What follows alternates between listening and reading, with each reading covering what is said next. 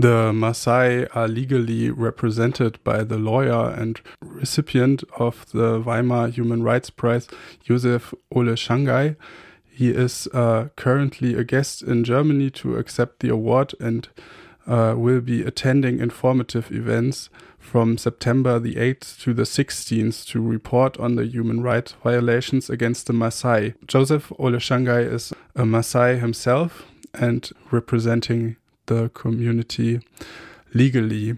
The Society for Threatened People in German Gesellschaft für bedrohte Völker has published a report under the name The Maasai in Tanzania, forcibly expelled for nature conservation.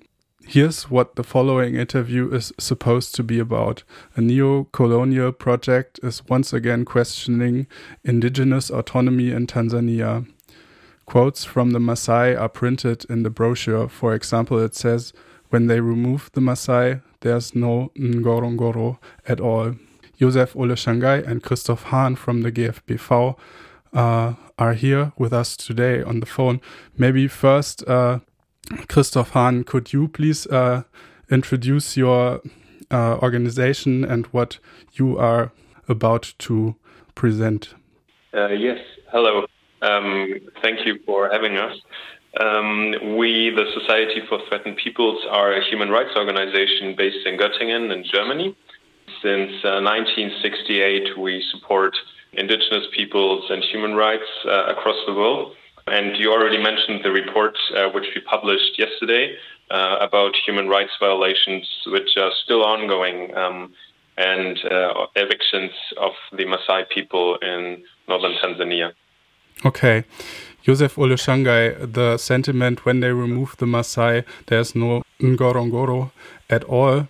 Uh, what do you think uh, describes uh, the sentiment and how could listeners maybe get an impression of the reality of the indigenous community of the Maasai there and how they are part of its nature? Yeah. Okay, thank you very much for hosting us this morning. Uh, uh, briefly, when you, you, you say about Ngorongoro, and of course it goes to Serengeti and the, the entire ecosystem there, is to a large extent or substantially a creation of the Maasai community, and which now actually certain forces, including the governments, want all the Maasai out. Which, uh, in, a, in my opinion, and I think for all the Maasai, we, we believe one is not only violating our human rights, which is very substantial, but also you distract what making Ngorongoro the way it is. It is it is on people, uh, and in this particular case, the Maasai. Uh, and you ask like to describe the reality, what's now happening. So much is happening. The government using all the means it comes, all the resources it has, and of course it has so much to, displace people. In 14 villages in Loliondo, close to 97 people, 97,000 people were displaced. And in Ngorongoro, almost 100,000 people are being starved. They, cannot access medicines. And as you said, uh, about the report uh, published yesterday, it also captures um, of those elements. People without access to health service, people who cannot access better school like the rest. And the reason is rhetorical conservation. They bring it in conservation lens, but actually violating our community right for self-determination, our community livelihoods, and everything that uh, make us the diverse people. Thank you. The indigenous Maasai have been repeatedly displaced since the German and British colonial occupation. Can you describe for yeah. our listeners how this happened historically? Actually, the, the first reserved area in Tanganyika then, which now is Tanzania, was Serengeti Ngorongoro and was a creation of the German colonialism and was actually a sort of a hunting area. It's a reserve which allow, allows hunting. And then throughout the German colonialism, Maasai continued to coexist with the wildlife, with the nature, in both areas, Serengeti and, and, and, and Ngorongoro. But when the British took over, and from 2019, of course, uh, 1919, then close to 1940, the theory changed. The theory of conservation took a different shape. And there was a movement to create a national park without people. You know, maybe some people are coming with theories from this part of the world and things a person from a certain uh, place with just a zoo and those open space bringing the same uh, theories into those places. And so Serengeti National Park was created and the Maasai were living there. Not only the Maasai, it's the people that I know, include my parents. My, my, my own father was living in a place known as Moro in the now Serengeti National Park, which they were, without any sort of consultation, forced out and this not like the, just information from is from my own parent. My own father told me how that happened. They were never told, you people, what is your opinion? You should leave tomorrow. And that happened in 1959. Uh, and now, after almost 63 or four years, actually 64 years, uh, the government, our own government, is doing what the British did in 1959, trying to force 100,000 people out to create what look like Serengeti now. And because I have been uh, in Serengeti, you remove the Maasai, you replace with the hotel. You remove the Maasai, you replace with the tourists. You replace with the hunting groups like the the Dubai royal family hunting company that actually uh, is the basis for eviction ongoing in Loliondo and it's not really conservation, it's some people's business. So maybe some people believe the indigenous communities like Maasai do not deserve to be in beautiful places like Ngorongoro, as they thought it was not nice for them to be continuing living in Serengeti then. And the same idea brought in the same means uh, is now into our own uh, situation. Okay, um, and as far as I understand, there are like companies from overseas or uh, Europe enrolled in in the uh, oh, yes. Uh, in this, but the government in Tanzania is also executing this and is driving away the Maasai from Ngorongoro. Is that uh, correct? And I should go a bit from the history. The idea of creating a national park mm -hmm.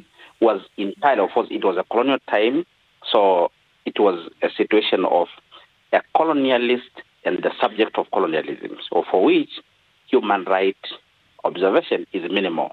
And then there was a, so much of the pressure from many naturalist NGOs, movements, from particularly Germans, Frankfurt Zoological Society then, Bernard Grzimek, from uh, UK, Professor Pearsall was sent to, to write a, report, which was actually the, the now Serengeti that we have is from that movement. Many of organizations from the US, there were 33 organizations led by the former president of IUCN, and then Professor Pearsall from the UK, then Grzimek, and then Dr. Louis Leakey was actually uh, leading the Kenyan Wildlife Society.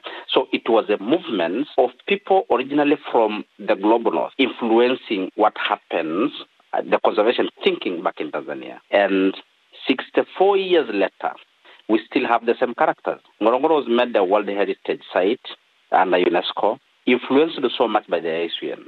Then you have Frankfurt Zoological Society operating in Serengeti, operating in Loliondo, operating in, in, eh, in Ngorongoro, for which in 2019, when the government is considering what will happen in, Ngorongoro, they ask many stakeholders, except the Maasai, many stakeholders how can we take these people out?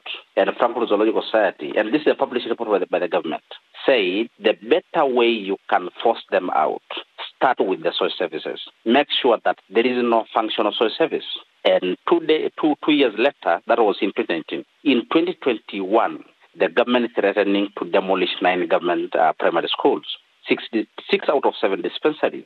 And then in 2022, taken away all the funds. So you have the schools, of course, which were not demolished because of our resistance. You have the disp- which were not demolished because of our stance, but without anything that makes them really a dispensary. So it has so much of the bearing from many of the naturalists from this part of the world, from 1950s to that. And there seems no sign for them to stop. So Germany is again enrolled in a neo-colonial project in Tanzania. Could you uh, further mention the the group from from Germany which are enrolled uh, in the project? For example, if we are referring Loliondo uh, and, uh, and Ngorongoro, I said from the German particularly, we have actually German taxpayers in because you have Frankfurt Zoological Society operating, you have GIZ, of course, okay, and they receive part of the money from the government's uh, machinery here in Germany. Uh, I'm at least certain of that. And actually, even directly from the embassy, going to Tanapa, going to Chanapa. So you give Senapa cars, and the only business they have is to sell livestock. They never arrest poachers. There are no poachers Maasai. So the only business that the rangers has in, in Maasai areas is actually to sell livestock. So the collaboration being met by those organizations said, Frankfurt Zoological Society, the GIZ, and in any ways, different actors from the German, which actually said there are traces very clear from the German taxpayers' money going to those places. Though they say we are not contributing, they do. Last year alone, there was a government uh, proposed land use framework, which was actually because they displaced our people, we went to courts. When they see the sign of losing in courts, they were trying to sort of manipulate procedures by creating a district land use framework to justify what was done last year violently. And who financed that is Frankfurt Zoological Society. Eh, and now the government has a complete framework financed by them, but they say we're not responsible for what happens. They do. Eh, and so there are several German organizations that are complicit to what happens. And they know they're complicit to it. Eh, and, and sadly, they, they, they apply different standard of human rights. You know, I'm not sure if they apply the same standard here, but because they think it's just indigenous Maasai, then a different set of procedures, a different set of human rights standards will be applied, which is uh, very unfortunate. Yeah, you have touched on the topic of how the Maasai would be protected by international human rights. Mm, where do you see chances to protect their rights on an international basis, but also violations of the existing laws? Okay, uh, I believe, of course, the future is not going to be smooth, but I believe in every single dark cloud there is a silver lining somewhere, and there is a way we can go through.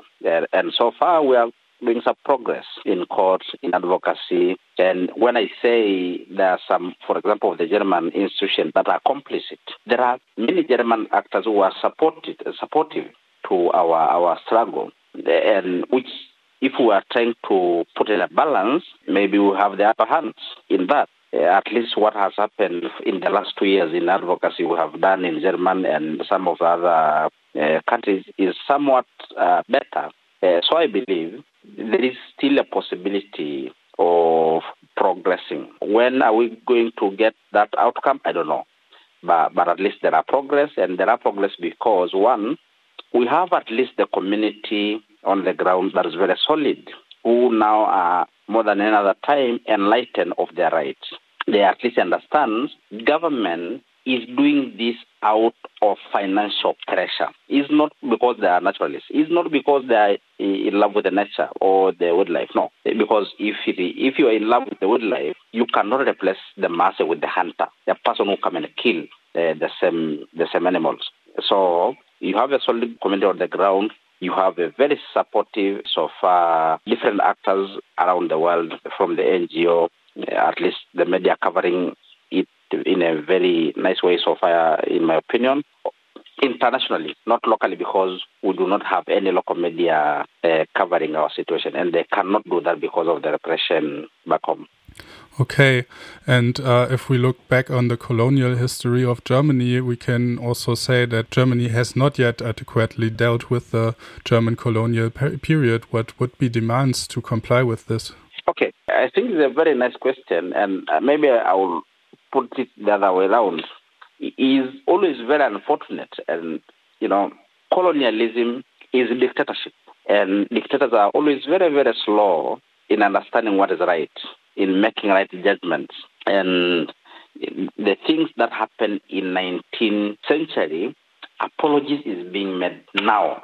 Who is going to mend the real impacts resulted from it? People died and, and things like that. So you, you are right. The history of German colonialism has not really been uh, addressed in in in, uh, in great length. And, particularly, I'm sure of the Namibia issue. At least there was some progress, uh, discussion about it. Uh, not so much about what was the situation in Tanganyika then, and maybe because the, the, aftermath of the German uh, colonialism, there was another colonialist whom then continued the, the, all the machineries of the colonialism, and German colonialism is like sort of a forgotten in Tanzania, forgotten, but with so much of the impact. What happened in the Majimaji? What happens in Kilimanjaro, in Masai areas, is so much, but is not really covered either by the media, maybe by academics, and in many ways. I think it should be revisited so that at least we put uh, history into into perspective. Okay. But the impact of colonialism is still we feel it because, as I said earlier, the first machinery of conservation, colonial conservation, you know, is not only conservation because Maasai have been conserving those areas uh, all centuries before any colonialists ever come. Then they brought schemes uh, from their own thinking. You know, uh, someone from Frankfurt will come and bring an idea of a zoo to open spaces like Ngorongoro and Serengeti. You don't need to have an exclusive zoo. You need open systems. You allow the Maasai, or you allow the animals to coexist as they have been doing all over the years. So yes, that's one of the still impact of the German colonialism and more than any other country. Of course, Serengeti and then Ngorongoro were established when British were a colonial system. Uh, but the, the, real trademark of conservation that we have now has been influenced by Frankfurt Zoological Society uh, through Professor Grzimek and others. Okay, thank you very much uh, for your time, and we wish to you all the best on your journey through Germany and uh, to uh, inform about the struggles. And uh, I think everybody has heard now that there are ways to scandalize what is happening to the Maasai community and that this should be done